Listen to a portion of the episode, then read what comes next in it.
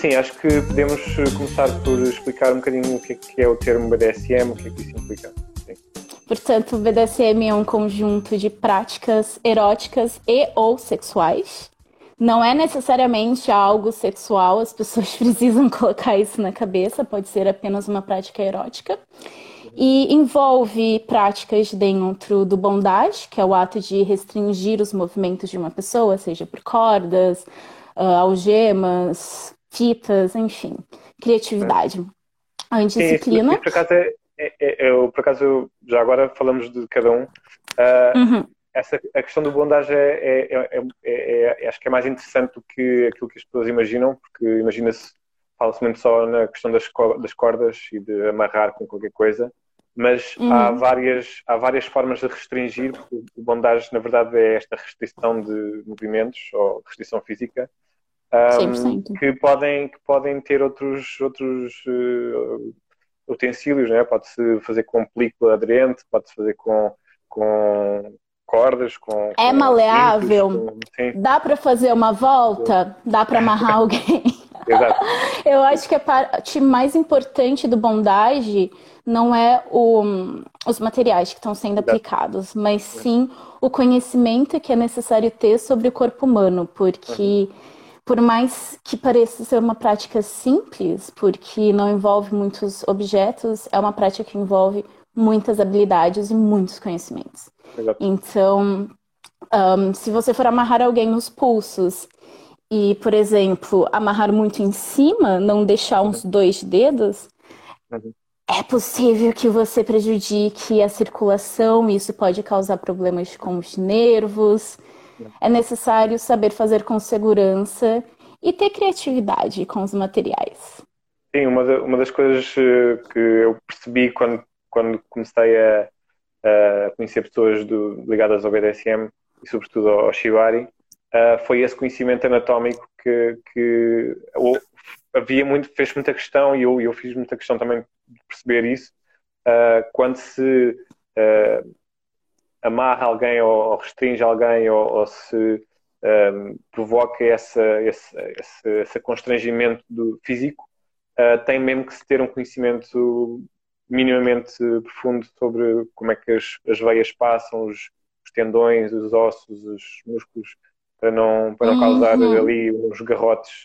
Que, Sim, eu vou ser muito honesta. Cada vez que eu abro o Instagram e eu vejo uma foto de uma suspensão com pessoas com os membros e as extremidades roxas, já quase preto, me dá assim um piriri dentro de mim que eu fico muito estressada, porque isso é muito perigoso. Uh, o shibari, por exemplo, suspensão a contra os cuidados do que o shibari de chão, por exemplo. Então, realmente, um, eu acho, inclusive, que é muito mais seguro começar com algo além das cordas. Uhum. Talvez Isso. umas algemas de leather ou de outro material, algo mais seguro. Fugir é. das algemas de polícia, que elas são perigosas. Sim, o cinto do roupão, uma coisa assim. uh, mas, ah, mas isso, uma coisa que, que também acho que é, que é importante referir aqui é que Uh, apesar de estas, estas, estas ações uh, provocarem algum tipo de dor ou algum tipo de, de, de restrição às pessoas, é, é, aí é muito mais importante o sentido de responsabilidade de quando se faz qualquer coisa que provoca dor, ser uma, uma dor propositada e não uma dor de, de, negligência, de, negligenciada, ou seja, eh, uma coisa é nós fazermos as coisas de propósito para que as pessoas sintam a dor que nós queremos ou, ou, o, nível, uhum. ou o nível de dor possa ser controlado. Outra coisa é nós não percebermos o que é que estamos a fazer e as pessoas terem dor ou, terem, ou sofrerem porque nós Sim. não percebemos bem o que é que estamos a fazer. Completamente. Um, eu acredito que antes de você praticar qualquer kink, qualquer fetiche, é necessário que você entenda o que está envolvido. Até como a gente falou no, no último podcast, BDSM precisa de regras. É. Essas regras são duas. Existe uma controvérsia muito grande que é pessoas que escolhem praticar apenas hack, que é Risk Aware Consensual Kink, Isso significa que você precisa estar atento aos riscos envolvidos e não só uma pessoa como dominante, mas também a pessoa submissa. Todas as pessoas que estiverem envolvidas na cena, seja elas quem elas forem ou como se identificarem, ou o número de pessoas, há que saber o risco e há que ser consensual. E além disso, também tem SSC, significa Safe, Sane e Consensual, ou em português, um, são ah, inglês faz muito mais sentido. Um, é eu vou usar em inglês, não é porque isso consensual. Exato.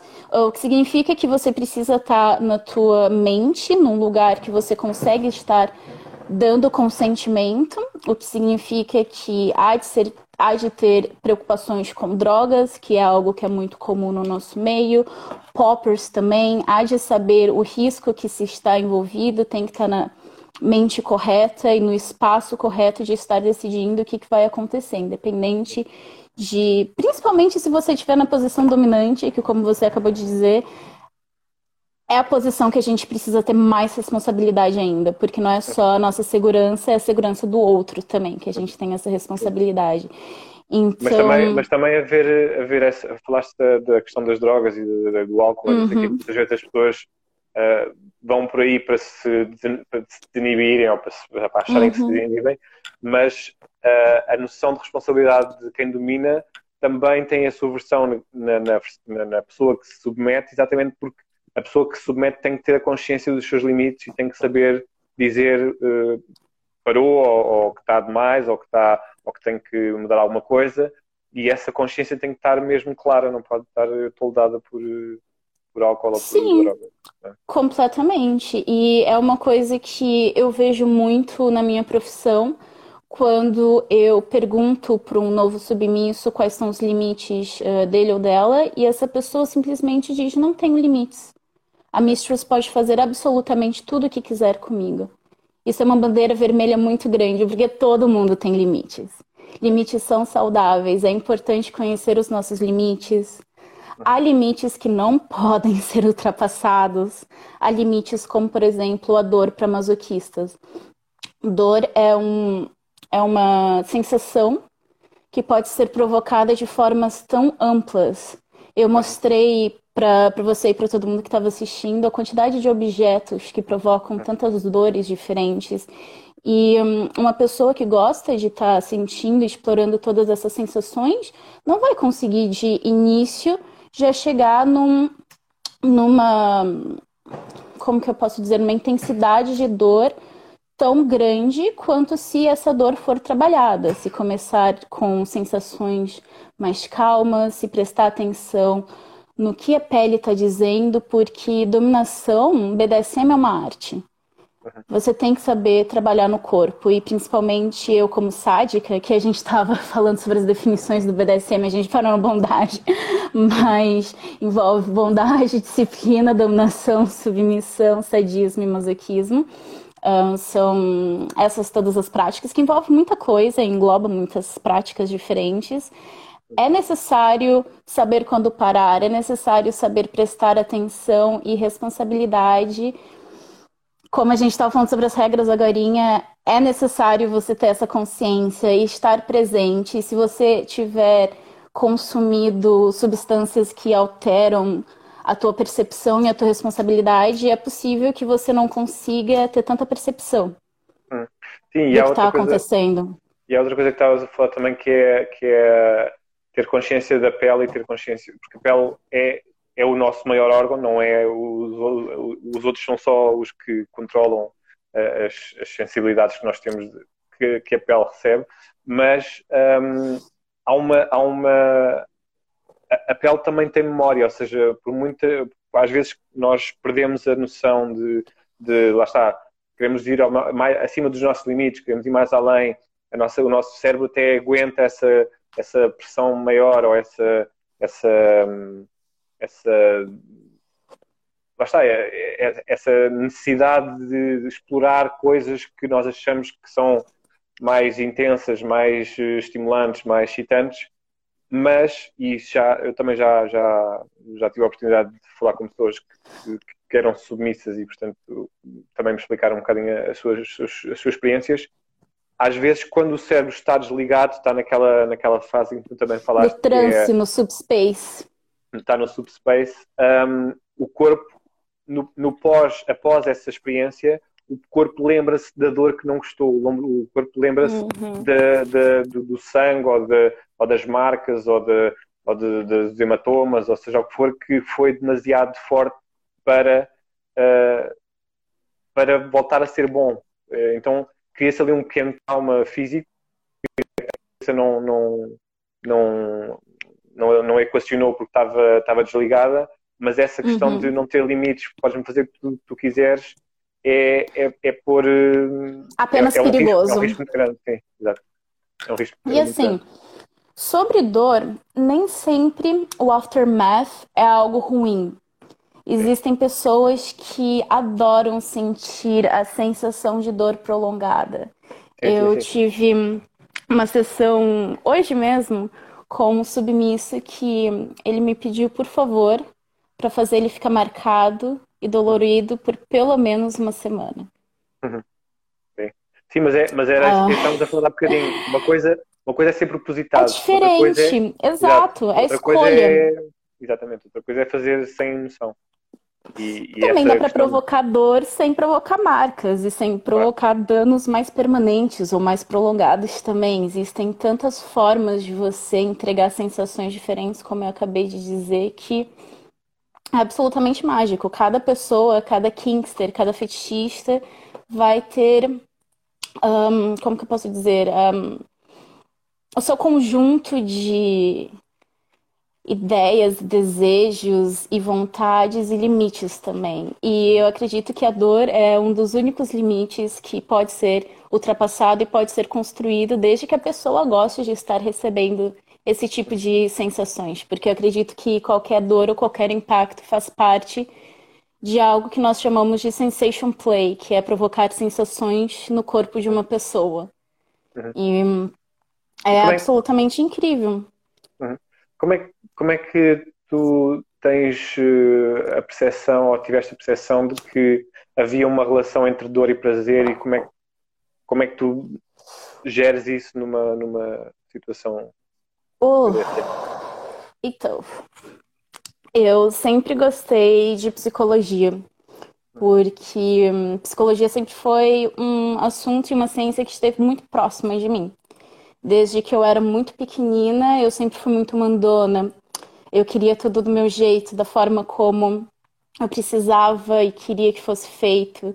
E eu sempre atingia isso, ou porque as pessoas faziam aquilo que eu queria, ou porque eu manipulava uma situação. Então, eu sempre gostei das coisas do meu jeito. Isso, obviamente, eu era criança, não era uma forma correta de estar lidando com as coisas, eu aprendi eventualmente, mas sempre tive também um gosto muito em provocar ações e ver a reação das pessoas acerca das minhas ações. E, como eu disse, dor está muito ligado às ações. E por eu ter esses meus impulsos um pouco mais violentos, eu acabei parando no karatê, onde eu descobri que existia uma disciplina toda para você conseguir estar invadindo a, o espaço pessoal de uma pessoa de uma forma um pouco mais dolorosa, digamos assim, ou um pouco mais violenta, só que, obviamente, todo, todo mundo que estava lá estava lá por um fim comum. Um, mas o karatê me deu esse espaço para eu conseguir estar tá explorando todos os meus impulsos de uma forma muito mais segura. E à medida que eu fui crescendo e que eu descobri o BDSM através de Shibari, por acaso, um, e depois estava lendo um artigo e foi encantador. Eu absolutamente adorei a liberdade que as pessoas descreviam em estar sendo amarradas e estarem amarrando as outras pessoas, e eu me encantei é um paradoxo, automaticamente. É um paradoxo muito interessante, né? É, é um trans. BDSM inteiro, não importa a prática. Se você estiver fazendo de uma forma correta, o teu cérebro vai para um lugar que só o BDSM permite. E hum, o que, que eu estava falando? Ah, sim, do karatê. Mais tarde, pronto, encontrei o BDSM e foi toda uma jornada entre conseguir encontrar um espaço que eu poderia explorar todos os meus desejos mais sombrios, algo que o karatê me limitava um pouco nas minhas uhum. práticas, e eu descobri que todas as minhas fantasias, os meus impulsos tinham um lugar. Hoje, inclusive, eu estava conversando com uma amiga minha que também é uma dom, ela é uma lifestyle dom, e ela disse que da mesma forma que eu descobri e tive minha primeira experiência kinky estando numa exposição com objetos de tortura da Idade Média. E eu senti um interesse um pouco muito especial e gostei demasiado de ouvir o que, que acontecia e a forma como as pessoas gritavam e todas essas coisas, enfim. Um, no BDSM eu consegui encontrar um lugar para estar explorando isso tudo de uma forma consentida, de acordo com as minhas morais, com ética e um, dor foi só um processo que eu já provocava antes, só que agora, ao invés de estar tá puxando o cabelinho da coleguinha no recreio, eu estava tirando sangue de pessoas que estavam pedindo para eu tirar sangue delas. Então. E, e, e, em ti, em ti tu consegues também perceber essa relação de dor e prazer? Hum. Ou, ou é só nos outros? Eu acredito que eu sinto psicologicamente muito prazer em saber que eu estou provocando dor. Eu não, sou não, realmente sádica. dor em ti, dor em ti. Ah, dor em mim, não. Eu detesto qualquer tipo de dor. Eu sou muito chorona mesmo. Eu choro por qualquer coisa. Um, uma das minhas amigas, Ana e a Raquel, estavam cá em casa algumas semanas atrás e eu bati meu dedo numa quina de uma mesa e eu fiz o maior escândalo porque eu realmente não gosto de dor. Eu, desde o início, sempre fui dominante, sádica, 0% masoquista. Mas existem pessoas dominantes que são masoquistas também. Sim. E Não, é, é muito minha... interessante falar sobre isso, porque Sim. as pessoas às vezes pensam que masoquista é só uma pessoa submissa, mas às vezes masoquistas nem são submissos. Sim, mas, mas eu mas não sou minha... uma delas, eu detesto. Sim. Mas a, questão, a minha questão não é essa, a minha questão é que, um, o, que o que se que se fala sobre masoquismo e sadismo uhum. é uma coisa um bocadinho fechada, a meu ver, que é os sádicos, os sádicos gostam de provocar dor e, e, e, e, fazer mal aos outros, vá, e os uhum. masoquistas gostam de sofrer dor e gostam de sofrer, eh, e portanto há a ideia do sádico, o sádico é o, é o ativo, o dominador, o opressão, o opressivo, e o masoquista uhum. é, o, é o submisso, o, é, é não é assim, não, na Mas, realidade. Mas, e uma das, questões, uma das conversas mais interessantes que eu já tive com uma dominadora que era lifestyle e era profissional também, uhum. uh, foi exatamente sobre esta questão de quando se sente prazer na dor, já não é como se fosse um castigo, já não é, um, já não é uma opressão, já é, já é basicamente estarem-te a fazer um favor, percebes? Estão-te a fazer um favor é de te provocar dor porque tu sentes prazer com aquilo. A gente então, pode falar sobre paradoxo... punição aqui? Sim, exato. É, é um paradoxo muito, muito interessante em termos mentais ah. e psicológicos e eu também já também me quis pôr nessa situação para perceber uhum. quais é que eram os meus limites, para perceber como é que a dor e o prazer estariam ali, na, qual, qual seria a relação de equilíbrio entre eles na minha consciência, que é para depois também, também poder perceber melhor as pessoas com quem faria essas práticas. Um, e eu percebo que há pessoas que uh, uh, procuram a dor como, como, como castigo, que era isso que estavas a dizer, como punição, e há outras que eh, regem esta, esta questão de uh, estão-me a magoar, mas é porque eu quero, a, a dar o prazer que eu estou à procura através da dor. Então, punições qualquer coisa pode ser uma punição e qualquer coisa pode ser uma recompensa. Isso entra na parte yeah. da disciplina do BDSM. Eu sou uma disciplinadora. Para mim, eu já te disse, os meus submissos, se eu der uma ordem, eles fizerem a ordem corretamente, maravilhosamente, tipo, dentro de todos os meus standards, talvez eu dê uma recompensa. Uhum. Se essa pessoa for masoquista, essa recompensa pode ser dor. Uhum. Agora, se essa pessoa cumprir a minha ordem de uma forma desleixada, com certeza eu vou punir essa pessoa. Uhum. Se essa pessoa não gostar de um nível alto de dor, dor pode ser aplicada a essa pessoa. Só que agora, se essa pessoa não gostar de dor de todo, hum. não é correto aplicar dor como punição. Hum. Porque punição não é sobre castigar e fazer uma pessoa sofrer, é sobre fazer essa pessoa aprender que o que ela fez foi errado e fazer melhor da próxima vez. Uhum. Punição é sobre isso. Então, qualquer coisa pode ser punição e qualquer coisa pode ser recompensa. Mas, por exemplo, Eu acredito... punir, punir um masoquista pode ser não provocar dor? 100%. É justamente sobre isso. Você nunca vai punir um masoquista com dor, porque isso um, é uma tem uma expressão, exatamente, é punishment, não é punishment, sabe? É uma coisa divertida. Então, obviamente, uh, tem aquelas pessoas que têm uma ideia muito errada e é sempre tão divertido uh, acompanhar esse desenvolvimento e essa percepção que eles passam a ter de que punição não é uma coisa divertida. Tem muitas pessoas que sentem que, ai, eu quero ser punido, não sei o quê, porque vai ser ótimo, incrível, super hot. Não. Punições não são divertidas. Punições existem para fazer uma pessoa submissa entender que o que ela fez foi errado. É. E é, dor para um masoquista nunca vai ser uma Exato. punição.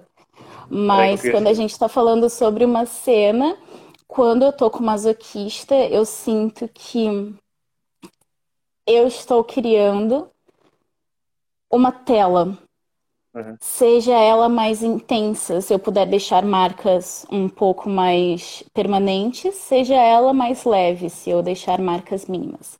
Uma marca ou outra sempre vai ter, por mais mínima que ela seja. Uh, atenção. Mas eu acredito que, para um masoquista, a sessão não é sobre estar tá entregando dor de uma forma ruim ou nada disso, é sobre construir um êxtase junto. É sobre começar a aquecer partes do corpo e elevar de uma forma rítmica e artística.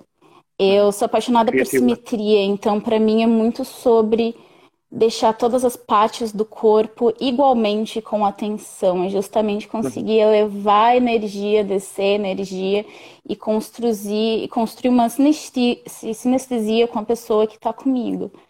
Uhum. Uma sessão com masoquista é sobre isso, é sobre construir um êxtase, entrar numa memória e um, no momento que vai ser tão prazeroso para quem está recebendo quanto para mim que estou entregando, que entra o meu prazer uh, no sadomasoquismo, que é justamente estar tá criando esse momento juntos. Eu não vou sentir prazer machucando uma pessoa que não quer ser machucada, porque isso vai contra o que eu acredito. Então, se eu entregar dor como punição, vai ser umas quatro ou cinco chicotadas que não vão estar tá doendo tanto assim. Uh, só para provocar um pouco de atenção, dar uma acordada.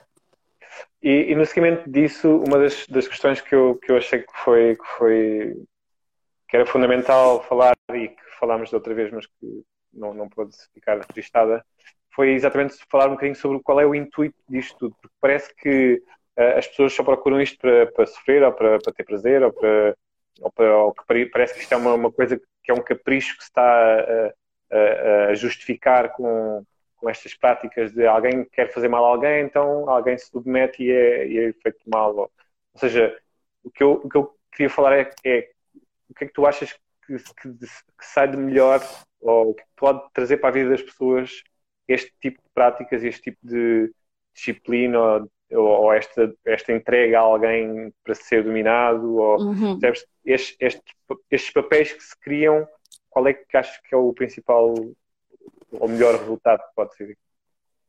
Em primeiro lugar, eu acredito que essa visão toda que se tem do BDSM, que uma dominatrix vai xingar muito o submisso, o submisso vai ser um loser e que hum, vai ter muita violência e que vai ter muita humilhação.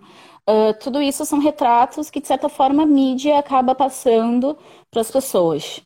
Uh, nós falamos da última vez que a mídia justamente tem uma ideia muito centrada e muito específica e muito subjetiva da pessoa que criou aquele espetáculo mediático, seja lá qual ele for, um filme, um, Em Dominação saiu uma série que teve muitas controvérsias, que foi hum, Bonding, que justamente na segunda temporada, inclusive, trouxeram alguns grandes nomes da indústria para darem consultoria, mas a série foi cancelada de qualquer forma.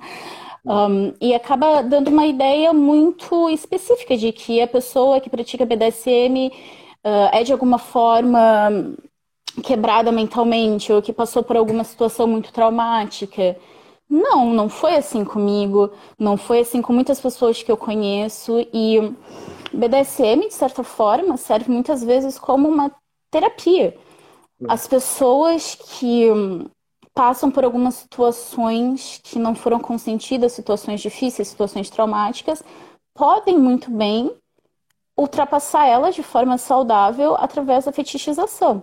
Às vezes, uma pessoa que teve a sua, um, a sua segurança e a sua privacidade invadida através de violações, por exemplo, pode muito bem se virar para o BDSM e escolher passar por situações um, análogas às situações que ela passou no trauma dela de uma forma consentida. Porque eu estou aqui porque eu escolhi estar aqui. Tudo que acontecer aqui vai acontecer porque eu disse que sim. Uhum. E serve, então, de certa forma, e também pode se virar para parte dominante. Uhum. Existem várias formas e vários fetiches nascem através do trauma, vários fetiches nascem através do trauma que nós temos como pessoas que vivem numa sociedade que é muito machista, e isso tanto para os homens, para as mulheres, tem consequências muito grandes. Eu vejo casos uh, de clientes meus que procuram uma cissificação forçada muitas vezes, e não só apenas por isso, existem obviamente outras razões, mas muitas vezes porque tiveram a sua feminilidade, que todos nós somos seres que temos a nossa feminilidade, a nossa masculinidade, e que eles tiveram a feminilidade tão rebaixada e tão colocada como algo negativo, às vezes eles só queriam brincar de boneca, porque é normal. Criança pode estar brincando de boneca e cuidando do filhinho e filhinha delas. Não tem nada a ver com gênero. E hum, muitas vezes os fetiches acabam nascendo desses lugares e se torna de novo muito terapêutico conseguir escolher e consentir e explorar o seu eu mais profundo dentro de práticas seguras com pessoas que estão ali de forma segura também. Então pois. tem esse espaço terapêutico que é incrível. Exato. Eu, eu também concordo de, de, de, das coisas que conheço, das pessoas que, que conheço que praticam e, e, também da minha própria experiência, uh, percebi que há uma há uma grande diferença entre aquilo que nos acontece sem nós querermos e aquilo que nos acontece porque nós queremos. E essa capacidade de nós tomarmos uma decisão em relação à nossa realidade, àquilo que nos rodeia, mesmo que seja uma decisão de enfrentar um medo que pode vir desse trauma, que pode vir de, de medos que nós nem sequer sabemos porque é que temos, essa, essa criar, essa, criar essa, esse contexto seguro, consensual e propositada, ou seja, em que nós sabemos o que é que vai acontecer a seguir, o que é que, pode, o que, é que não pode acontecer e o que é que não vai acontecer a seguir. E ter essa, essa é, é realmente uma coisa que uh, apazigua muito a nossa, a nossa, os nossos tabus e as nossas, nossas barreiras uh, emocionais, sobretudo, e afetivas. E eu já vi isso Com acontecer certeza. várias vezes. Um, e por isso é que é tão, tão importante as pessoas que estão nestas, nestas dinâmicas perceberem os seus papéis e perceberem a responsabilidade que têm uns pelos outros, porque também se faz terapia aos dominadores. Os dominadores também uhum. uh, precisam de, de, ter essa, essa noção de que não, não, não estão a passar dos limites, que sabem cumprir os, os, os limites dos outros. Eu tenho uma situação para contar em relação a isso. Porque hum, é justamente sobre isso. É sobre você ter responsabilidade, ter noção da responsabilidade que você tem. E hum, as pessoas que estão ouvindo isso e que não estão muito por dentro das dinâmicas do BDSM, antes de qualquer cena, nós temos uma negociação. A gente conversa sobre o que, que vai acontecer, limites são estabelecidos, práticas são estabelecidas, às vezes ao mais ínfimo detalhe. Eu gosto de estabelecer as práticas e deixar os detalhes para surpresa. Mas há várias dinâmicas. As pessoas podem estar fazendo da forma como elas se sentirem mais confortáveis. E hum, sobre isso aconteceu uma situação com uma Cici, que hum, para as pessoas que não sabem, Cicis são homens que gostam de feminização. Às vezes tem um caráter um pouco mais pejorativo e que remete à humilhação, mas às vezes pode ser um nome usado com muito orgulho, depende de quem está praticando, de novo, pode ser qualquer coisa. E hum, ele havia tido apenas uma experiência antes como a dominatrix profissional e hum, ele era maciço. Ele tinha minha idade, ele ainda tem minha idade, mas isso foi ano passado. Um, eu tinha 26, ele também. Ele já tinha interesse em feminização desde os 21. Ele levou um tempo entre assistir vídeos e pesquisar e desenvolver a fantasia até de fato praticar. E um, é muito importante dizer isso, que em toda negociação há sempre a pergunta sobre triggers. Se você praticou já alguma, alguma coisa que nós vamos fazer, e não foi comigo, e pode ter corrido alguma coisa má e você não gosta de certos nomes ou então de certas práticas, é sempre importante ter atenção a isso. Faz parte da segurança do BDSM é conversar sobre esses detalhes antes de qualquer cena. E nós conversamos sobre isso. Ele disse que não, que não havia absolutamente nada. Uma hora e meia dentro da sessão, nós já tínhamos passado pela parte de transformação física, transformação, corporal, um, transformação comportamental, toda essa parte, nós tínhamos iniciado as brincadeiras anais.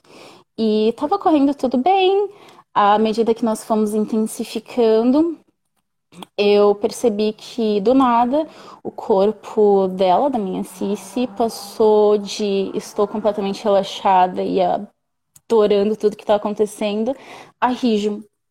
Uhum. E imediatamente eu perguntei: Você está gostando? Não tive resposta. Tá tudo bem? Não tive resposta. Aí Nisso eu já tinha retomado no meu lugar, perguntei se ela estava bem e eu precisava que ela me respondesse, porque eu precisava saber o que estava acontecendo, eu não estava entendendo. E um, ela disse: Mistress, uh, tem como a gente parar? Eu não estou me sentindo muito bem. E já foi tirando a lingerie e se arrumando. E eu chamei ela para sentar comigo que é a parte agora do que nós chamamos de aftercare, que é muito importante. E perguntei o que foi que aconteceu. E ela se abriu para mim e disse que na primeira vez que ela havia ido para uma sessão também tinha acontecido isso. A certa altura, as coisas passaram de muito boas e incríveis para eu não estou me sentindo bem, eu não gosto do que está acontecendo, não estou confortável. E não foi conversado isso. A Dom, que isso aconteceu, não conversou com ela e ela achou que era algo que aconteceu, algo esporádico. E conversando, eu perguntei como que era a vida, onde que ela cresceu. Ela era dos Estados Unidos, de um daqueles estados bem machistas e bem difíceis mesmo. E hum, eu percebi que o que aconteceu foi que ela se olhou no espelho, ela é. se viu, e toda a vergonha que a sociedade que ela cresceu colocou sobre ela fez com que ela sentisse uma vergonha imensa do que estava acontecendo, baixou a autoestima dela no, lá no chão mesmo, e é. foi muito pesado mentalmente naquele momento. E pronto, nós conversamos mais. E hum, a gente. Um, parte importante sobre drogas e tudo mais. Uh, eu fumo cannabis como medicina, mas nunca antes das minhas sessões. Uhum. Depois faz parte do meu aftercare. E nós fumamos um juntas, conversamos mais, bebemos um chá e deu realmente pra gente conversar sobre tudo que aconteceu e eu expliquei que às vezes coisas acontecem no momento e a gente não gosta porque trazem sensações um pouco mais difíceis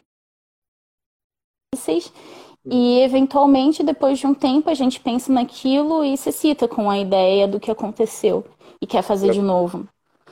E, um, e agora de... uh, ele.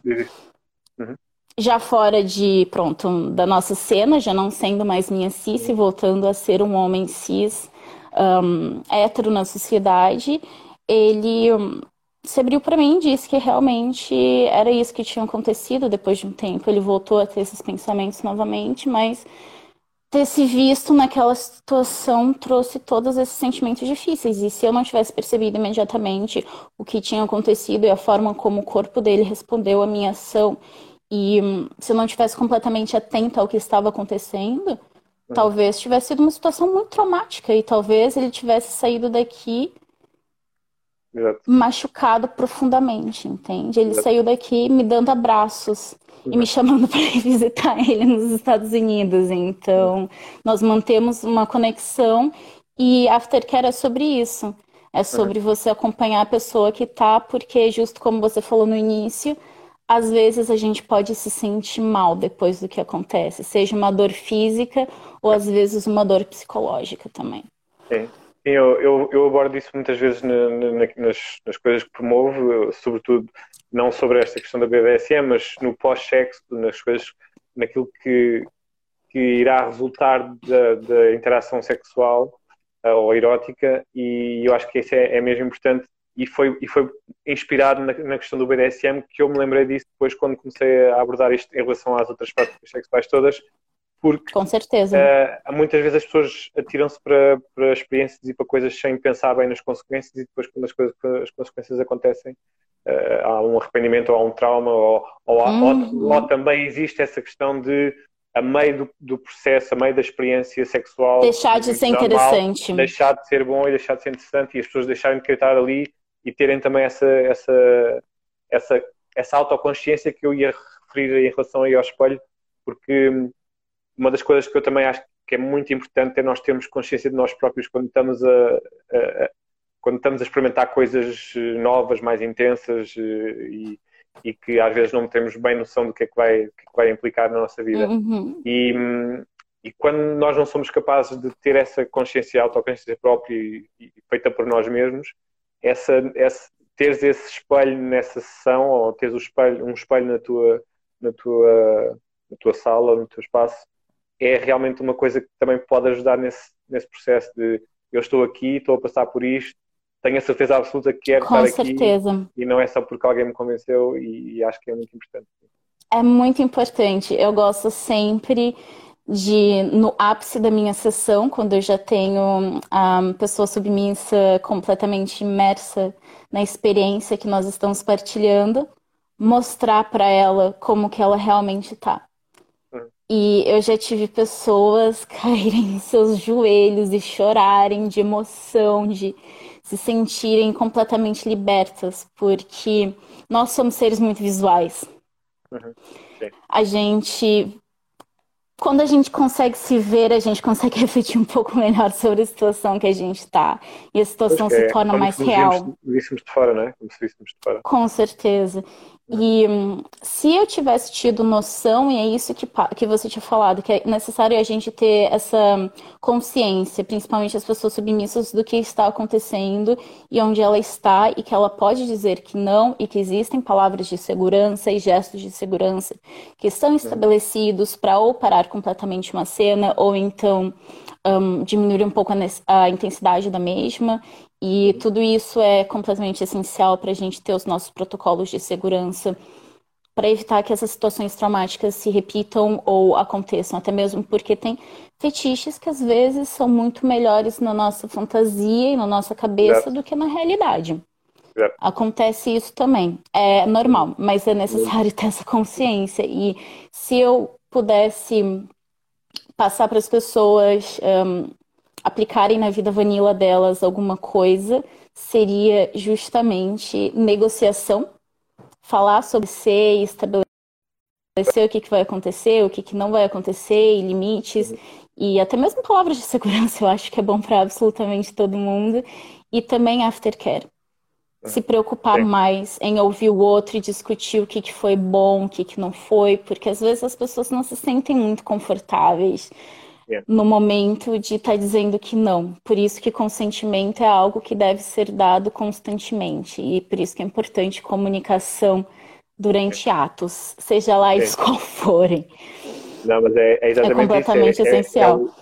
É, o, o pré e o pós é muito importante. O pré, a negociação, a diplomacia, o, o saber uh, perceber o outro e, e, perceber até onde é que se pode ir e perceber também onde é, até onde é que se pode experimentar e depois o, a seguir não largar as pessoas e não, e não uh, usar as pessoas e descartar. É, é, é muito importante esse after, after care, after ou pós-sexo.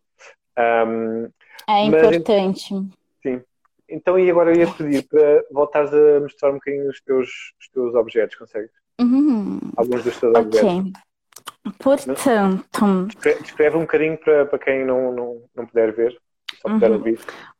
Portanto, eu acredito que uma das práticas kinks mais comuns no mundo vanilla é impacto. Hum. Todo mundo que tá ouvindo isso daqui e que já fez sexo em algum momento da vida já ou deu um tapa ou levou um tapa. Tapas na bunda, nas nádegas, servem para circular o nosso sangue nas áreas genitais. E fluxo maior de sangue nas áreas genitais é igual a mais prazer. Por isso, eu acredito que seria útil mostrar alguns objetos para as pessoas poderem aumentar suas atividades. Uhum. Diria eu. Mas o primeiro, o primeiro é, é a mão, não é? O primeiro é a mão. Com certeza. Com certeza. Tia minha.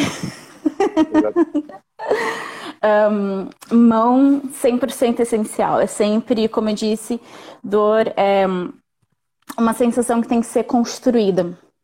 Hum. E a mão é sempre bom começar. Dá uns tapinhas, não fica com a mão muito reta, porque senão vai doer. Você pode, inclusive, como pessoa que está eu não vou dizer dominante porque eu acho que isso entra mais em top and bottom. Top é. sendo a pessoa que está entregando e praticando uma ação, e bottom sendo a pessoa que está recebendo. Não necessariamente dominante e submisso. Isso pode estar fora de dinâmicas de troca de poder. É. Mas um, faz uma conchinha com a mão, não deixa a mão reta, não. Você pode quebrar dedo, estourar veias, pode ser um pouco complicado. Já ouvi histórias um pouco confusas. Sim, fazer a conchinha com a mão é, é importante. Fazer a conchinha com a mão ajuda. e também, se você aí de casa que está escutando isso, quiser espancar um pouco alguém nas nádegas, parte de baixo, tipo a popa da bunda é aí que a parte de circular o sangue vai estar fazendo mais efeito. Depois, obviamente, eu acredito que pedals, que são. Ok, eu nunca tive que descrever pedals. Objetos. Um, é uma, é uma, uma que parece que a tua avó iria te espancar com algo um pouco mais doméstico. Não sei. Uh, tenho aqui um, de couro na minha mão e um de madeira. Como eu disse, objetos diferentes, sensações diferentes. O de couro é obviamente muito mais maleável, é uma tira que pode ser mais comprida, mais fina, depende do comprimento e da finura, vai entregar sensações diferentes. Portanto, é bom para não estar machucando muito, mas sim provocando mais sensações. E hum, esse pedal de madeira que a última vez que nós fizemos esse direto, eu tinha usado ele apenas uma vez. E eu uhum. já usei ele muitas mais vezes desde então. E ele pode provocar qualquer tipo de sensação, depende da forma como você está aplicando e um, o swing, o movimento que você vai fazer com o braço. Uhum. Isso também é muito importante. Pessoas que estão praticando qualquer atividade kink, alonguem-se para não ficar muito dolorido depois. Antes do exercício, fazer alongamentos. Sempre, sempre, não custa absolutamente nada. Então, depende do swing, da força, pode provocar sangue, pode não provocar sangue, depende da intenção. É tudo sobre a intenção. Mas, é, mas provoca sangue no sentido de se for se bater muitas vezes e com força, não é, não é rasgar. É. é, é o, a pele começa, começa a ficar mais. Sim. Mais a, a, pele começa primeiro a ficar roxa. É. E depois ela fica roxa num sentido que a pele fica tão fininha é. e os vasos sanguíneos estão tão dilatados que para o vaso sanguíneo romper e a pele romper é muito fácil, mas provoca principalmente aqueles hematomas mais internos, que demoram um cadinho mais para sair. Então, usar um pouco com cautela. Existem pedras de todos os materiais. Um, uma amiga minha, Bonnie, comprou um pedal de acrílico eu não sei se ela já testou, a gente estava na dúvida se o acrílico ia romper ou não se utilizado com muita força. Não perguntei para ela, tem que perguntar. Mas um, a gente estava falando sobre objetos criativos para bater em pessoas. É sempre possível também utilizar plantas. Essas, no caso, é um ramo de louro, eu não utilizei para bater em ninguém, mas já usei urtigas, uhum. usei luvas, obviamente, uhum. e foi uma cena muito intensa e que mostrou realmente que plantas podem fazer parte do BDSM de uma forma muito divertida. Uhum. Também temos objetos de casa, especialmente para pessoas que passaram por algumas situações traumáticas envolvendo colheres de pau. Uhum. Pode ser muito liberador escolher um light spanking com um objeto que já foi um pouco traumático. Eu como mentora dou aulas Kinks para pessoas e uma das minhas alunas, um, eu estava dando uma aula de impacto para ela e quando nós chegamos na parte do cinto, ela ficou ah, eu não sei se eu quero estar tá usando, porque eu tenho umas memórias traumáticas de quando era criança e alguém me espancou com cinto. Aí eu só dei na mão dela, ela tocou, sentiu, eu disse que se ela não quisesse usar, ela não precisava usar, mas ela pegou aquilo na mão e pareceu uma coisa tão natural. Eu nunca vi alguém ficar tão animado tão rápido. ela realmente tomou controle de uma situação que aconteceu com ela no passado e por mais que ela estivesse espancando o sofá e não uma pessoa, ela fez isso com muita felicidade, foi muito libertador para ela, que é o objetivo do Kink também. E falando em outros objetos comuns, réguas, palmatórias, muito bom para disciplinas e roleplays relacionados com professoras e alunos. Uhum. Aí nós temos, obviamente, um grande querido da coleção. É a Shibata. Sim. Uhum. A Shibata de a equitação. Ela hum, dá uma dor muito ardida, muito rápido. Sim, e pode picada. deixar marcas. Uhum. É, eu gosto de estar tá utilizando realmente como punições. Uhum. Porque é uma dor rápida, não dói tanto, não é uma dor prolongada, então é bom para fazer as pessoas contarem um a um. Mas, obviamente, não passar dos limites. Agora, também temos floggers, uhum. que eram utilizados um, há não muitos com, com anos tiras. atrás uhum. para estar tá espancando as pessoas. Um, eles entregam sensações que dependem da finura do, do couro mesmo.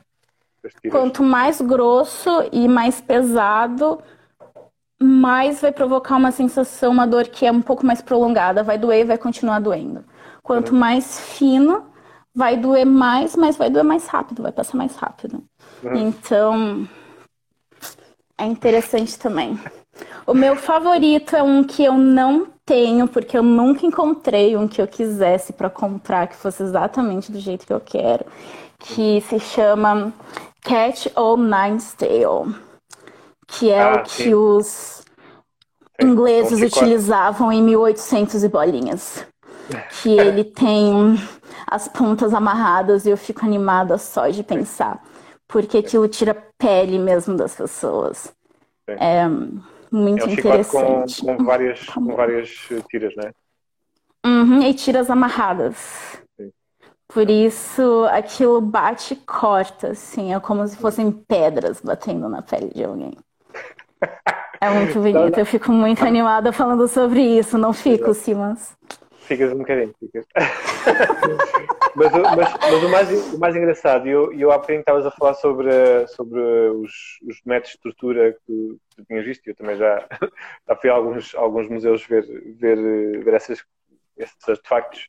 Você ficou animado, Simons? Não, eu não fiquei animado porque eu não tenho essa tua, essa tua postura, mas uh, eu fiquei, eu fiquei a, mim, a mim o que me, o que me fascinou foi exatamente hum a criatividade que foi preciso para se chegar àqueles artefactos. Ou seja, podia-se só bater nas pessoas ou cortar alguma coisa ou fazer qualquer coisa mais rápida, mas não, pensou-se mesmo em como é que vamos uh, dar continuidade a este sofrimento de formas da pior forma possível. Não, e que não são e que não são fáceis até, há coisas que são difíceis de construir, tipo, tem de se construir umas, umas, umas mesas é uma engenharia, não é? Uma engenharia toda. Então, nesse, foi nesse sentido que eu me entusiasmei. Ou seja, foi, pá, se nós conseguimos ter criatividade para construir essas cenas, para fazer sofrer, também devemos ter, ter criatividade para fazer ter prazer. E é, e é, nesse, e é essa criatividade que me fascina no, no ser humano. Não é tanto Eu fico gritos. pensando como que os líderes da Igreja Católica daquela altura se sentiriam. Pois. Eram piores. Se soubessem que os, obje os objetos são hoje utilizados para. Pois, mas não achas que, que houve também situações onde aquilo foi utilizado não só para torturar? Seja, oh, eu tenho certeza foi... que as pessoas que criaram os objetos eram 100% sádicas. E pessoas é. sádicas sentem prazer em provocar é. sofrimento nas pessoas. Por isso, eu acredito que sim, elas estavam sentindo prazer. Mas continuando a nossa tour por objetos que causam sensações e dor. Temos aqui esse chicote que eu diria que é o mais potente de todos os tipos de chicotes, que é o chicote do. Poxa, eu sempre esqueço o nome dele. No... Isso, você já lembrou. Obrigada, Indiana Jones. Um, faz um barulho espetacular, corta o ar, é muito bonito. Eu tenho o teto muito baixo, então eu vivo acertando no teto. eu preciso comprar um, um pouco mais curto, mas é muito interessante ir no parque e brincar um pouquinho. É. Bater nos galhos das árvores. Tem uhum. sido uma habilidade que eu tenho sentido muita curiosidade em estar tá desenvolvendo. Porque hum, é divertido. Muito divertido. Mas assim, de novo, tira a pele das pessoas. Não é uma coisa exatamente muito simpática. Temos também objetos que causam dor. Velas. Uhum. Eu acho que a gente não chegou a falar sobre velas da última vez, mas. Um, qual vela? Não toda vela. Pessoas que forem começar o Oxplay comprem velas específicas para isso. Porque... E há velas de várias graduações, né? há velas, velas uhum. mais, mais fortes. É, existem velas que realmente vão queimar a pele de uma forma ruim, e existem velas que vão. Principalmente as velas de massagem. Eu acho que se qualquer pessoa quisesse começar por esse tipo de sensação e dessa dor que queima, porque afinal das contas é dor na mesma, um, deveria estar começando por aquelas velas de massagem. Porque é metade vela e metade óleo, então ajuda a hidratar a pele e cuidar é, da pele ao começa, mesmo tempo que começa por eh, não queima tanto. Ser mais morno, sim, sim. É, e também e nas velas sim, e nas velas também há, também há tem que ter atenção à, à distância a que se larga a, a cera, porque também pode queimar se for muito perto da pele. É? E também, quem quiser fazer isso na cama, não faça como eu muito tempo atrás e não cubra a cama, porque é. você vai manchar os lençóis. Exato. Por isso, coloca algum paninho, alguma coisa que se cair vela, tudo bem, porque nisso de estar tá brincando com as alturas, porque, de novo, quanto mais baixo, mais quente vai estar. Tá. Então, é sempre interessante para pessoas que, assim como eu, gostam de estar tá utilizando os altos e os baixos da dor para estar tá atingindo limites e sensações e transes e meditações, enfim, que as pessoas quiserem. É importante você. Isso é uma coisa que todo mundo tem que fazer que não é divertido testar em você primeiro. Pois. Tenha noção da dor que o objeto que você está utilizando causa. Tenha essa noção, nem que seja uma única vez. Comprou alguma coisa nova, não vai testar na pessoa submissa, porque você não sabe o que, que aquilo está provocando, logo você não pode fazer isso com segurança. Yeah. Testa em você primeiro. Por mais que não seja divertido, principalmente coisas de choque. Não, não é divertido, mas tem que testar, porque senão não não, não é seguro. É, não, é. Mas as velas é isso, depende da altura, vai depender da sensação. Uh, o que mais? Luvas de boxe. Um, CBT, que é o ato de torturar uh, a genitália masculina. Uhum. É sempre divertido estar tá usando elas, porque, de novo, em questões de sensações, provoca uma dor um pouco mais amortecida, logo para pessoas que não conseguem aguentar muito o CBT. Uhum. É bom estar tá usando para prolongar a sensação e não já chegar, tipo, na agressividade. um, que mais? Oh, objetos.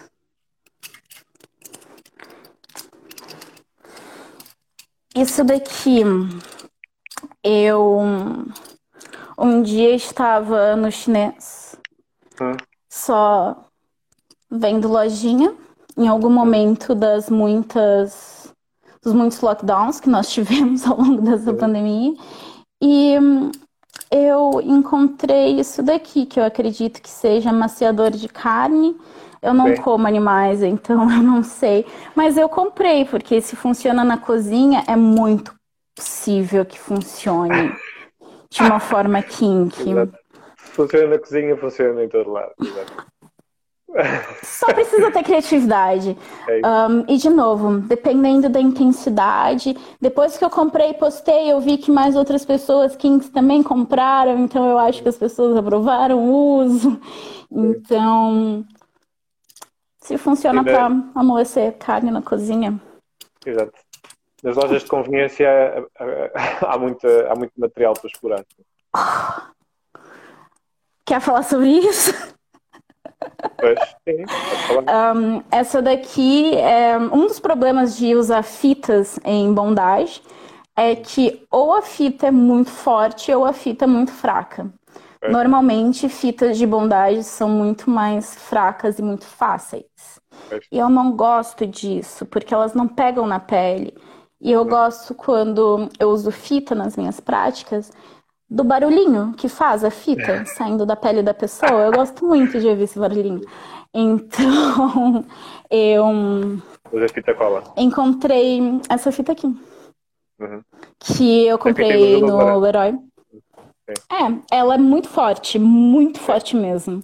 Então, barulhinho assim, fantástico. Mas, de novo, tem que ter cuidado. Eu muito testei mim antes de usar em outra pessoa e vi que eu precisava de tesouras para ter por perto, que é algo é. muito importante quando é qualquer é pessoa está fazendo bondade, tenha tesouras. Tanto para as, e... para as fitas como para as cordas também, tudo que fosse para amarrar, é bom ter tudo. uma tesoura Ah, tem que ter tesoura. Um, e depois, falando sobre aftercare, um objeto que é muito importante, principalmente quando a gente faz aquelas brincadeiras de impacto que causam algumas feridas e um, alguns hematomas. Uhum. Uma luva de massagem. Boa. Deixa na geladeira enquanto você está fazendo coisas kinks. Sim. No frigorífico, como dizem aqui em Portugal. E depois, uhum. no final, tá bem geladinho e pronto para passar por cima e já ajuda um pouco com a dor. Sim. Porque não é só sobre usar tudo isso, todos esses objetos, é sobre claro. depois lidar com as consequências também. Já tem essa luva, uhum. tem umas bolinhas que, com regulamentos, não é? Que rolam na, nas Sim, sim. Só para descrever. É uma luva de massagens. Uh, eu acho que eu comprei na Tiger. Sim, é, é. é. Alguma dessas lojas, assim, também que há, vendem essas coisinhas. Também há na, também há na Natura. É ah, com certeza. Assim, elas são ótimas para cuidar da pele depois nessas brincadeiras. Olha, tenho aqui uma questão. Hum. Uh, eu não consigo, não sei se consigo dizer este nome. Lenin, não sei, não consigo. Uh, mas a pergunta é, é, é, é saudável uma dinâmica de disciplina sobre aspectos cotidianos do submisso, em que o objetivo é ajudar o outro a ter uma vida mais estruturada, ou seja, aperfeiçoamento, aperfeiçoamento pessoal. Portanto, práticas que têm a ver com o cotidiano do submisso. Nós já falámos um bocadinho sobre isso, que é resolver esses, esses pequenos traumas e essas pequenas uh, questões uh, pessoais e íntimas e afetivas através de representação de coisas que as pessoas já estão pelas quais já passaram, mas que passaram de uma forma não controlada né, e que aí podem passar de uma forma controlada. Com certeza, e hum, não só. Toda a dinâmica DS entre uma pessoa dominante e uma pessoa submissa sempre vai ter como base a construção da confiança. Antes de qualquer fetiche, antes de qualquer objetivo kink, o objetivo é construir confiança, porque a menos que você confie completamente na pessoa com quem você está, tanto do ponto de vista de pessoa dominante, que eu sei que o meu submisso vai falar comigo e vai comunicar comigo quando é necessário e vai usar as palavras de segurança e vai conseguir ser honesto, quanto do ponto de vista da pessoa submissa que vai ter certeza que as suas vontades e a sua segurança vão estar sendo cuidadas, porque se submeter a alguém é isso. É você deixar certas preocupações que você tem nas mãos de outra pessoa. Seja qual for a intensidade da dinâmica de troca de poder. E grande parte, quando a gente está falando de dinâmicas entre casais, dinâmicas que são muito além do playroom, a gente está falando sobre disciplinas que são financeiras, que muita gente fala sobre Findom, que é dominação financeira, e hum, pensam que é só sobre uma pessoa submissa dar dinheiro para Dom. Não, não é sobre isso também é sobre isso, mas é sobre você conseguir controlar os gastos da pessoa e, no meu caso, pegar o dinheiro dos meus submissos e investir também. É sobre essa preocupação com o futuro da pessoa. A alimentação entra muito dentro disso.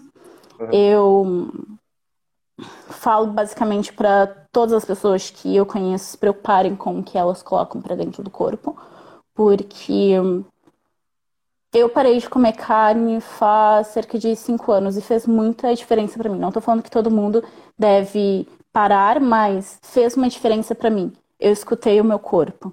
Existem outras formas das pessoas escutarem os seus corpos, mas é importante você ter esse contato e estar tá centralizado e ter uma ajuda ou às vezes ter um controle consegue auxiliar muito na em atingir um objetivo, seja, não sei, uma pessoa que não tem muito controle sobre alimentação e está com problema de saúde e precisa do nada cortar um grupo de alimentos que sempre que sempre comeu.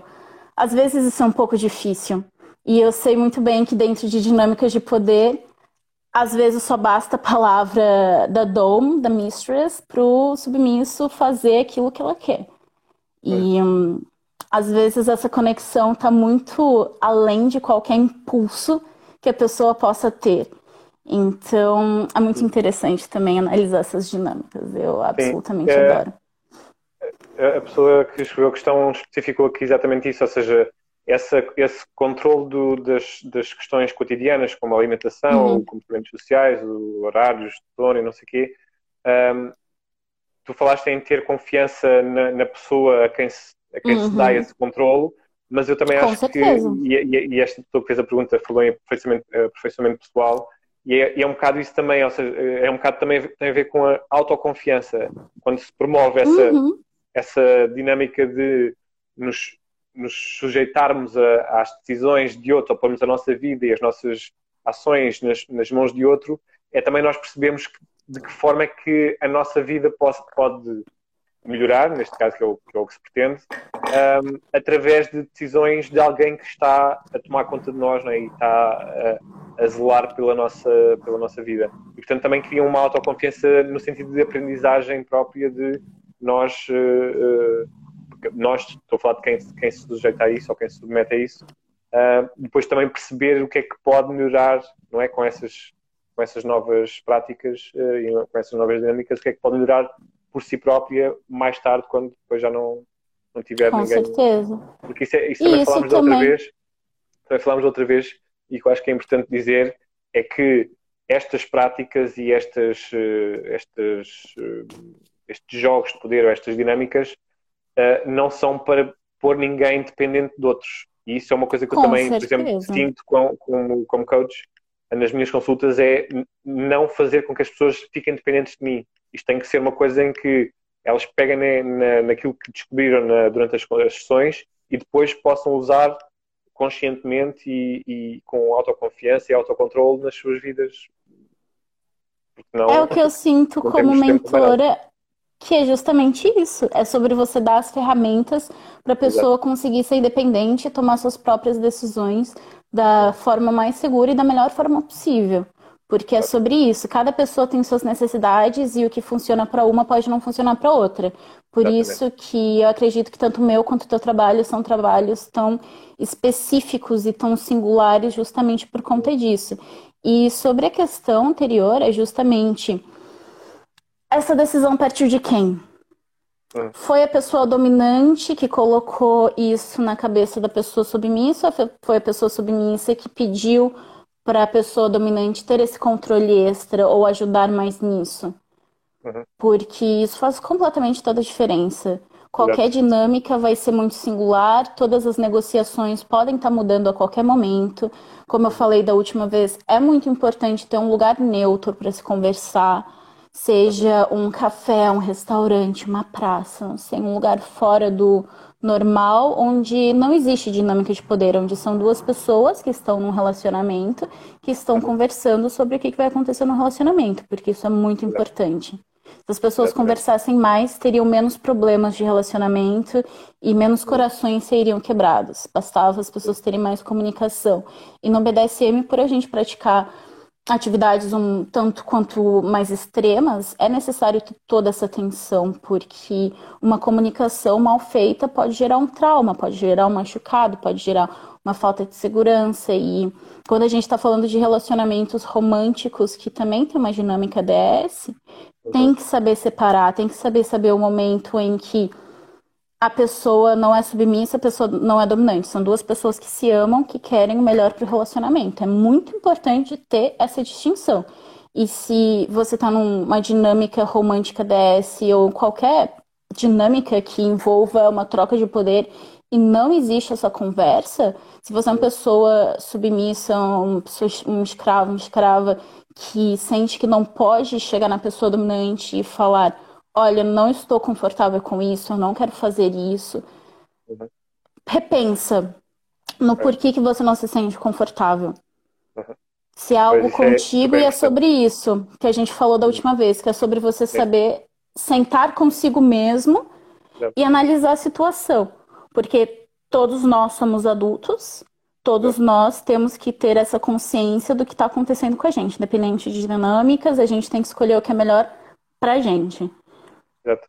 Isso, isso é uma das coisas que eu também, também achei super importante nós, nós abordarmos, que é isto é uma escolha de papéis. As pessoas que estão uhum. envolvidas nestas práticas estão lá porque escolheram estar no papel ou de submisso ou de, ou de dominação, ou escolheram alguém para ser o dominador, ou escolheram alguém para ser submisso, e há uma, Exato. Lá está, um consentimento mútuo para estar naquele papel.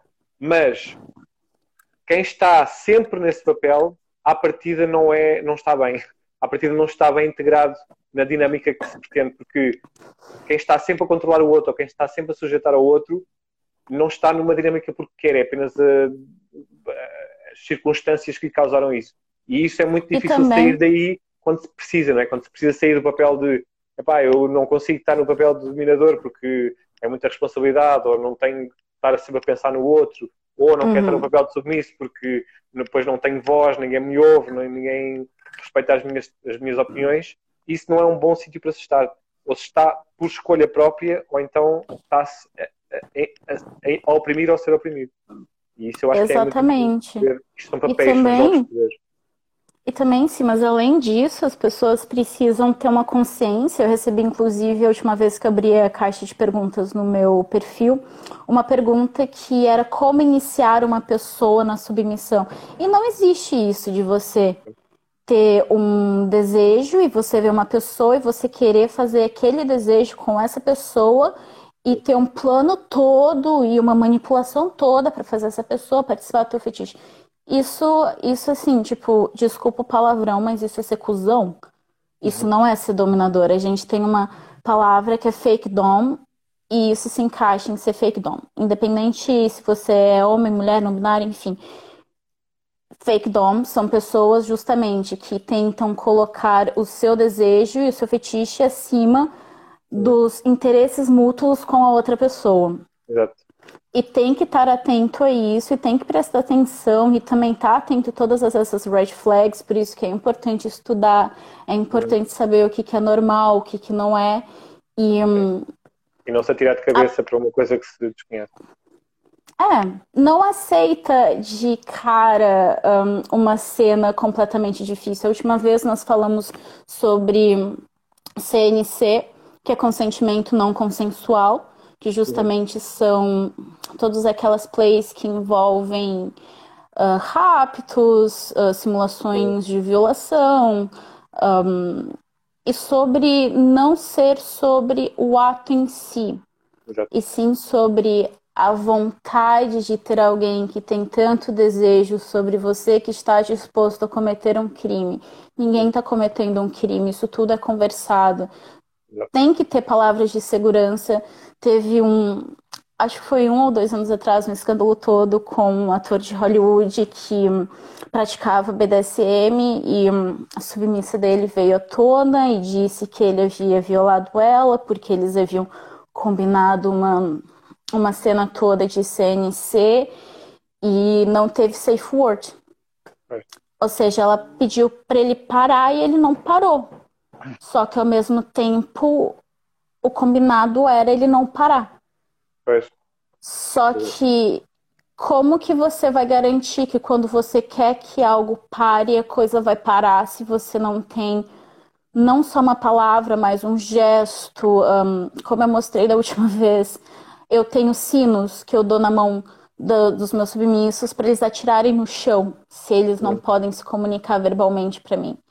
Uhum. E um, como que você vai garantir que a pessoa vai parar se você não tem uma confiança? Não é, é. algo que conheci alguém, eu vou praticar isso. Exato. Eu profissionalmente não faço cenas de blackmail, de rapto, nada. E também tudo isso sempre escrito e o consentimento é dado e assinado.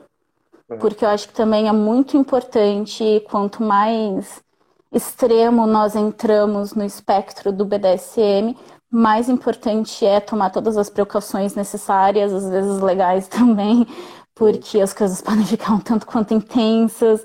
Se hum, a polícia me vê colocando alguém dentro de um porta-malas, eu quero ter um papel que diga que eu estou fazendo aquilo, que eu fui pago por aquilo, que está tudo bem. Um, então, é muito importante conseguir reconhecer todas essas que não. Todas essas red, red flags, basicamente. É. Todas essas preocupações que a gente tem que ter é. e identificar. Sim, é, é mesmo importante a comunicação e, e às vezes falar sobre esses lados um bocadinho mais obscuros e mais difíceis, mas eh, quando alguém nos compreende, ou quando nos fazemos compreender e quando alguém nos compreende, uh, uh, o, a recompensa e o resultado é muito mais uh, é muito maior do que qualquer experiência que esteja assim uh, feita para experimentar. É sobre conexão. É Exatamente. sobre você estar tá partilhando um momento e criando memórias e estando imersos e presentes no momento que a gente tinha falado da outra vez sobre o Tantra e como se uhum. assemelha ao BDSM nesse aspecto, justamente por ter essa imersão toda do lado psicológico, de você ter alguém que você confia e que vai ficar tudo bem e que você pode se entregar 100% sem ter essas amarras mentais. Porque hum, prazer está majoritariamente aqui. E BDSM é sobre isso. Eu tenho clientes que são assexuais, que não tem nenhum tipo de contato sexual na sua vida sem ser o momento que eles estão comigo. E o nosso contato não é sequer sexual. Exato. Isso é outra mas coisa como é uma sensação. Nem sempre é, é o erotismo. Nem sempre é sexual. Exato. É Exato. É, e o Tantra também. É sobre. Eu acredito que é importante as pessoas procurarem prazer de formas fora do sexo. E até mesmo para intimidade de casais é muito importante estar tá explorando um ao outro em momentos que não tá focado em dar prazer um pro outro naquele momento, tudo muito intenso e focar. E às vezes tem tanta preocupação na cabeça de pessoas. Ah, eu tô ficando com uma dor aqui, eu tô ficando com uma dor ali, tá desconfortável. Às vezes problemas de autoestima. Será que eu tô bem? Será que eu tô fazendo uma cara estranha? Então, conseguir cultivar intimidade em outros momentos, uhum. cercado de erotismo, mas sem algo sexual, é um, é um complemento que aumenta a intimidade. Isso. Yeah. É, isso é, para mim, é, por isso é que eu me foco muito mais no erotismo do que na sexualidade. Eu acho que o erotismo vai, vai está, é o que está antes, durante e depois da sexualidade. E, e quando Com eu referi o da outra vez foi exatamente sobre as questões de, de, dos estados de consciência que também vão para outros níveis quando se está a desfrutar de um momento e quando se está uh, está quando não se pensa em nada e está nas mãos de outra pessoa e está entregue à, à, experiência. E essa, e essa entrega só pode acontecer se estivermos tranquilos, estivermos conscientes, estivermos uh, confiantes, estivermos seguros, ou seja, tudo isso é, são coisas que eu acho são pontos que se tocam entre as duas áreas, apesar de cada uma ir por um, por um caminho diferente, mas, mas para mim fez todo o sentido e quando eu experimentei as duas áreas eu percebi que havia, havia muitos pontos em comum, exatamente porque até há, há, há, por exemplo, no, Shibari também há questões de meditação e de e daquela, Isso que eu ia falar agora. Toda, yeah, aquela questão toda de, de a pessoa ah. se sentir mais livre quando está amarrada ou quando está suspensa. Ou, tipo, há toda uma coisa, há toda uma, uma complexidade de, de assuntos que, que, se tocam aí nessas duas áreas. E também eu acredito para pessoas que, assim como eu, vivem BDSM, porque um, BDSM era algo tão presente na minha vida que eu não terminei de contar a história da minha jornada, mas um, eventualmente eu percebi que eu já estava tão envolvida e recebendo tributos e vivendo que o meu trabalho estava ficando de lado e os meus interesses no meu trabalho estavam ficando de lado e eu percebi que eu não queria mais fazer meu trabalho e que eu queria estar fazendo algo que eu realmente tenho prazer imenso em estar fazendo e realmente é absolutamente incrível. E há quatro anos ver, atrás eu comecei a resultados, né? E ver Sim, resultados. 100%. É e hum, eu acredito que quando você está no Kink há tanto tempo quanto eu tô, 11 anos, você acaba se tornando um pouco você tem as regras que você gosta e a rotina que você segue, a forma como você deseja estar sendo servido. E hum, tudo tão pré-estabelecido que eu sinto que é um ritual. As minhas práticas são muito ritualísticas, envolvem muita meditação e estar presente, estar conectado com o seu corpo e conseguir fechar os olhos e se entregar às sensações, porque, como eu já disse várias vezes, a PDSM é sobre sensações. E tá entregue de cabeça, e tanto para a pessoa que está se entregando, quanto para a pessoa que está recebendo essa entrega, porque a entrega é um presente. Uhum. É absolutamente transe mesmo. Eu disse da última vez que eu tive uma sessão onde eu queimei o meu pé 10 minutos antes da sessão começar. Uhum. Coloquei minha bota, foi absolutamente horrível. Meu cliente chegou à primeira sessão dele. Ele era um masoquista, masoquista pesado, para minha felicidade. E um, logo no início, depois da nossa negociação e estabelecimento de regras e pré-treinamento, quando nós começamos as práticas de fato, eu esqueci da dor. Eu não sei qual foi o momento que eu parei de sentir, mas meu pé tava queimado, tava horrível e de repente parou de estar. Hum. Eu tava tão entregue ao momento, tanto e é isso que eu digo, tanto como pessoa submissa quanto pessoa dominante, você tá tão entregue ao momento que outras coisas passam batidas. A minha é. dor deixou de existir. Então, aquilo que você estava perguntando sobre dor, a minha máxima experiência com dor e a transformação que o BDSM dá foi essa. Eu estava com uma dor horrível, como eu disse, eu sou péssima com dor, eu choro demais, eu não gosto. E a dor passou.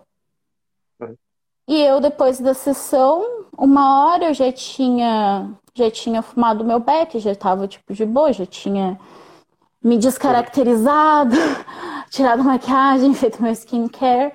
E o meu pé começou a doer. E eu olhei pro meu pé, tipo, por que, que meu pé tá doendo? E eu vi a bolha que estava estourada estava horrível. E um, eu percebi naquele dia o que realmente era estar dentro de um dom space. Hum. É um espaço mental mesmo muito próprio. Sim. Minha dor sumiu, sim. Sumiu. Hum. E depois disso eu passei os próximos dois dias com uma dor péssima. Não? É? Olha, muito bem. Já vamos com uma hora e meia de conversa. Uh, eu agradeço Falamos bastante. Mais uma vez, sim. Porque Ai, obrigada eu por ter me recebido. São mesmo importantes estas informações e é tão raro ter pessoas desta área a falar abertamente sobre isto e a dar a cara e, portanto, achei mesmo que era importante voltarmos a, a gravar isto e a falar porque acho que tens uma visão super eh, clara daquilo que, que fazes e então quis também dar-te a conhecer a, às pessoas. Uh, se quiseres dizer como é que elas te podem contactar ou onde é que elas te podem encontrar. Portanto, as pessoas podem conhecer um pouco mais do meu trabalho no meu site, que é lisbondominatrix.com um, uma jogada de marketing muito inteligente, vá, admita assim, muito inteligente. Né? e as, nas redes sociais. O que, que você disse? És a única dominatrix de Lisboa, pronto, tá, tá Não, mas assim, a única que tem esse site. Um, e nas minhas redes sociais, arroba eu estou em absolutamente todas elas. Twitter, Instagram, TikTok, não posto muita coisa no TikTok, do Fat Life, que é muito importante para as pessoas que estão em casa e não sabem onde começar ou onde conhecer pessoas e criar uma comunidade. Fat Life é uma rede social que foi criada justamente para pessoas que têm kinks, uhum. para poderem é se conhecer. Fat Life Fetiche? Ah, é Fat Life. Fat de fetiche, life de vida. Fatlife.com. E é muito interessante. Tem muita gente bizarra lá também. Tomem cuidado com quem conversa. Mas um, é muito interessante também. também e é isso. Pessoas então, que então... quiserem me contactar, meu site também. Obrigado então mais uma vez. Também deixo aproveito para deixar o meu site para quem quiser também consultas de erotic coaching uh, ou ações fotográficas também faço um, em cimas-eros.com. Também estou nas redes sociais todas em cimas.eros um, e aqui no Consensual. Uh, este, este episódio vai estar disponível aqui no Instagram, no YouTube, no Spotify, no iTunes também. Uh, agradecer à Flame pela parceria e o apoio que dá para eu poder também fazer estas coisas.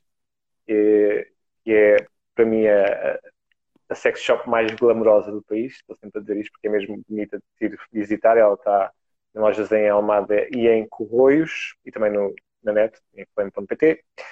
E obrigado mais uma vez a todos os que estiveram aqui e a ti mais uma vez também. E não se esqueçam que só é sensual se for consensual. Até à próxima. Com certeza. tchau, tchau.